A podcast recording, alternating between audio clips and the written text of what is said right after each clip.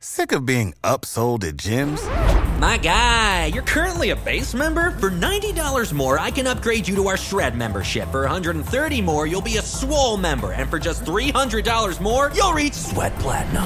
At Planet Fitness, you'll get energy without the upsell. Never pushy, always free fitness training and equipment for every workout. It's fitness that fits your budget. Join Planet Fitness for just $1 down and $10 a month. Cancel anytime. Deal ends Friday, May 10th. See Home Club for details.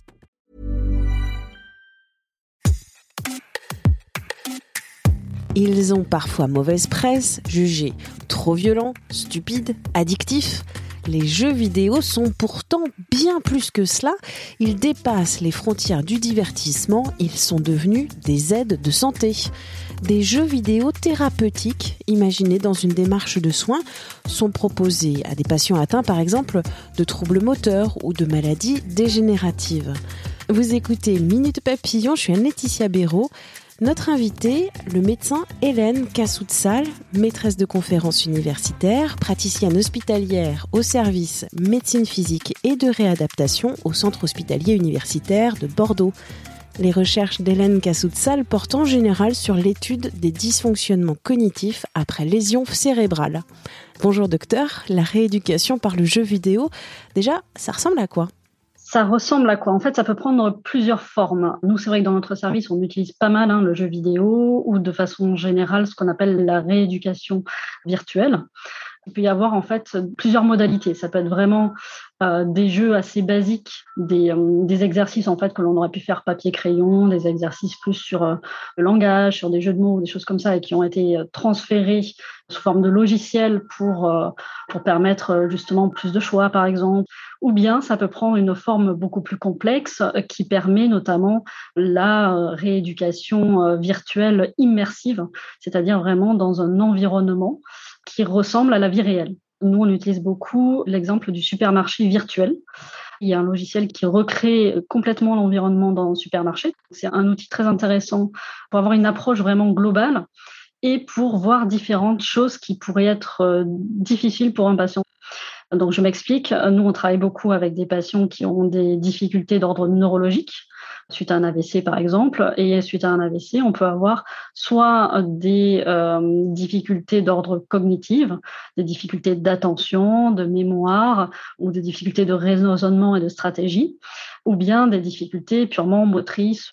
Eh bien, dans cet environnement virtuel qui recrée l'environnement d'un supermarché, on va lui donner notamment une liste de courses il va devoir, donc première chose déjà, aller euh, se balader dans le supermarché en poussant son caddie, et puis s'arrêter à chaque fois au bon rayon pour aller sélectionner l'article euh, afin d'être capable de sélectionner tout ce qu'il y avait euh, à prendre dans sa liste de courses.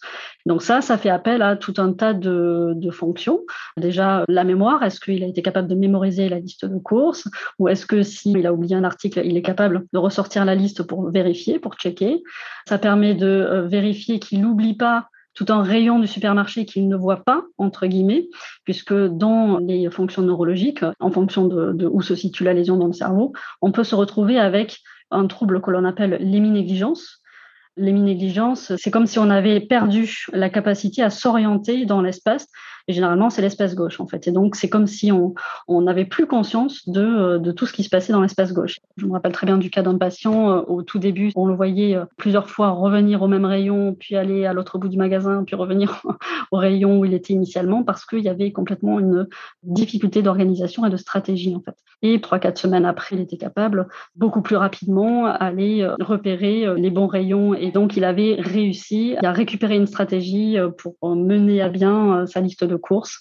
La toute première fois qu'on l'avait mis sur le test, il avait mis deux heures pour arriver à euh, prendre cinq produits sur la liste de courses. Et à la fin, il le faisait en 20 minutes pour l'intégralité de la liste de courses. Ce qui est intéressant, c'est qu'après, on a pu bah, le mettre en situation euh, réelle, lors d'une permission thérapeutique, euh, lui demander avec sa famille de faire euh, des achats euh, dans un supermarché et que ses amis regardent comment il se débrouille.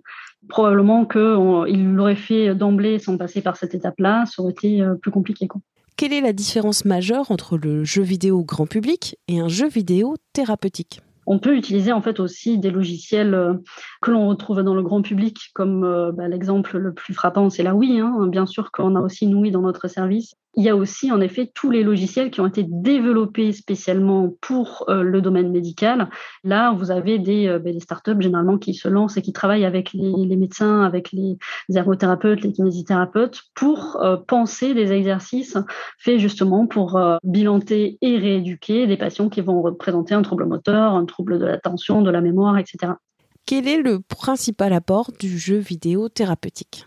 Le principal déjà, je, dirais, c'est euh, justement le côté euh, réalité immersive. Hein. c'est vraiment être capable de travailler en, conditions presque écologiques, proches de la vie réelle, euh, et puis qui permet en plus aussi de répéter les épreuves. Hein. Il va y avoir à chaque fois un enregistrement de leur score. Il va y avoir une visualisation de leurs erreurs et ils vont permettre d'apprendre de ces erreurs. Et puis dans les autres avantages, effectivement, ça permet peut-être aussi des fois une meilleure adhésion à la rééducation parce qu'il y a ce côté ludique et donc motivationnel en tout cas pour certains patients. À qui sont destinées ces thérapies? Ça va être plus des champs d'application. J'ai parlé de l'AVC, c'est le cas, mais ça peut être aussi des patients qui ont des troubles cognitifs qui vont s'aggraver progressivement. Je pense par exemple euh, dans le cadre de la démence. Il y a tout ce qui est le champ de la motricité. Donc, si on a une paralysie, par exemple, et on peut aussi euh, travailler via le jeu vidéo à la fois la motricité et la cognition. Dans les autres grands champs, vous avez aussi tout ce qui est euh, travail de l'équilibre, travail sur les vertiges. Il y a des champs et des indications assez, euh, assez larges, je dirais. Ces outils sont présents dans les hôpitaux, ils se développent dans les autres centres de santé. Plus qu'une mode, ces jeux vidéo deviennent indispensables. C'est vraiment un outil dont les hôpitaux en général sont déjà bien appropriés et qui ne cesse justement de s'élargir et dans les indications et dans le type de logiciel à utiliser. Ça ne va faire que continuer de se développer, mais avec bien sûr quelques limites et inconvénients. La limite, c'est les coûts si on utilise des logiciels purement développés pour le médical, il y a toute la phase de conception et de coûts humains et financiers de ça. Après, on ne peut pas non plus l'appliquer euh, à tous les troubles parce que, ben, effectivement, s'il y a trop de troubles cognitifs ou que la motricité est vraiment trop atteinte, le patient ne pourra pas accéder à ce type de jeu. Merci au docteur Hélène Cassoutsal pour cet entretien enregistré par Charles Détieux. Minute Papillon, c'est un podcast original de 20 minutes. Vous le retrouvez gratuitement sur toutes les plateformes d'écoute en ligne et sur 20minutes.fr. N'hésitez pas à vous abonner, c'est gratuit. Pour nous envoyer un commentaire, une question, audio 20minutes.fr. On se retrouve très vite. D'ici là, bonne écoute des podcasts de 20 minutes.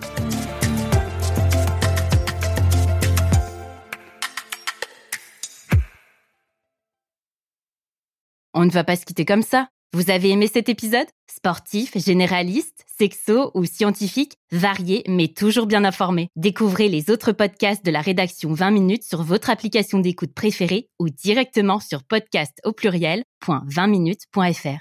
Et merci de nous avoir écoutés.